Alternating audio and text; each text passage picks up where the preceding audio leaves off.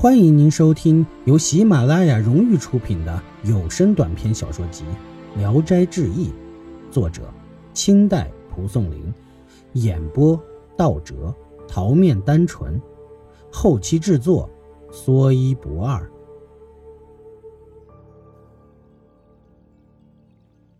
少年看见了，吓得回头就跑。女郎追出门外，四下一看。少年已经逃得无影无踪了，他把匕首往空中一抛，只听“嘎”的一声，闪出一道耀眼的霞光，好像一条灿烂的长虹。一眨眼的功夫，噗的一声响，从空中掉下一个东西。顾生急忙拿灯一照，却是一只白狐狸，身子和脑袋已经分了家。顾生大吃一惊，女郎说。刚才被妖物败了兴致，请你等到明天晚上吧。说完，出门就走了。第二天晚上，他果然来了，于是就相好了。顾生问他斩杀狐狸的法术，他说：“这不是你知道的事，你应当谨慎，守住秘密，泄露出去，恐怕对你没什么好处。”再跟他商量嫁娶的事情，他说。和你同床共枕，给你料理家务，不是妻子又是什么呢？已经成了夫妻，何必还谈嫁娶呢？你是不是嫌我家穷啊？他说：“你固然很穷，我富吗？今天晚上的相聚，正是可怜你的贫穷啊。”临别的时候，又嘱咐顾生说：“不正当的行为，不可以一次又一次，应该来。”我就自己来，不应该来，你强求也没有好处。以后再遇到他，常想拉他说说知心话，他总是避开。但是逢连补缀、烧火做饭，全给料理，如同妻子一样。过了几个月，女郎的母亲去世了，顾生尽力帮助安葬了。他从此就孤单单的一个人住。顾生以为他一个人睡觉可以淫乱。就从墙上爬过去，隔着窗户频频呼叫，屋里始终不应声。看看房门已经上锁，原来屋里是空的。他暗自怀疑女郎跟别人有了约会。第二天晚上再去看看，也和昨天晚上一样。顾生便从腰里解下一块佩玉，搁在窗台上走了。过了一天，在母亲房间里和他相遇。出来以后，他却跟在后边说：“你对我有疑心吗？每个人都有自己的心事，不可以告诉别人。现在想让你对我没有疑心，怎么能办到呢？但是有一件事情，要请你赶快想办法。”问他什么事情，他说：“我已经怀孕八个月了，恐怕不久就要临产。我没有名分，只能给你生产。”不能给你养育，你应该偷偷告诉老母找一个奶妈，就说是要来的孩子，不要提起我。顾生答应了，回家告诉母亲。母亲笑着说：“这个女郎啊，真奇怪，定亲不愿意，但是却愿意和我儿子私通。”便很高兴地听从他的意见，准备好奶妈，等候他分娩。又过了一个多月，他好几天没过来，母亲很是疑惑，到他家里去看望。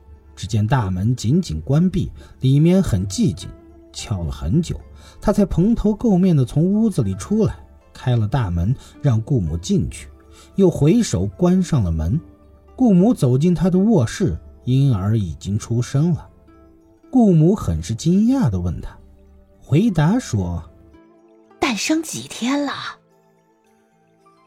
三天了，抓住襁褓一看，是个男孩，而且脸蛋胖乎乎，额头很是宽阔。顾母高兴地说：“女郎说，孩子，你已经给我生了孙子，可是你孤苦伶仃一个人，将来依靠谁呢？我心里埋着一点小小的苦衷，不敢捧出来给老母看。”等到夜里无人时，就可以把孩子抱去。顾母回家对儿子一说，娘俩心里感到很奇怪。等到夜静时，就把孩子抱了过来。又过了几个晚上，一天夜里快到半夜的时候，他突然敲开房门走进来，手里提着一个皮口袋，满脸笑容地说：“我的大功已经告成，从此永别了。”顾生急忙问他为什么，他说：“你抚养我母亲的恩德，我时时刻刻不能忘怀，因为你穷的不能娶妻，我要给你延续一个后代。”现在你的恩情已经报答，我的心愿已经完成，没有遗憾了。顾生问他：“口袋里装的是什么东西？”他说：“仇人的头颅。”顾生扒开口袋一看，只见里面胡须头发乱糟糟的，糊满了血。顾生惊讶到了极点，又问他为什么杀人。他说：“从前没有告诉你的原因，是因为事情机密。”若不注意，就会泄露出去。现在大功已经告成，不妨告诉你：我，浙江人，父亲官居司马，被仇人陷害，还抄了我的家产。我背着老母出来，隐姓埋名，已经三年了。过去所以没有马上报仇，只是因为有个老母亲活在世上。老母去世以后，又有一块肉在腹中拖累着。因而又推迟了很久。前几天夜里出去没有别的事情，是因为通往仇家的道路门户不熟悉，害怕弄错罢了。说完就走出房门，又叮嘱说：“我生的儿子，你要好好看待他。你的福分浅薄，不能长寿。这个孩子可以光宗耀祖。夜深了，不要惊动老母，我去了。”顾生心里很是悲痛，刚要问他往哪儿去，女郎一闪身子，好像一道闪电，一眨眼就无影无踪了。顾生又是叹息又是惋惜，呆呆地站在门口，好像丢了魂儿。第二天告诉母亲，娘俩也只有互相惊叹而已。三年以后，顾生果然去世了，儿子十八岁中了进士。说是还在奉养祖母，一直给祖母养老送终。意史是说，男人家里妻妾中必须有侠女，才能招娈童玩吧，否则你喜欢他，可他却会喜欢你的妻妾。本集演播到此结束，谢谢您的收听，喜欢请点赞、评论、订阅一下，谢谢支持。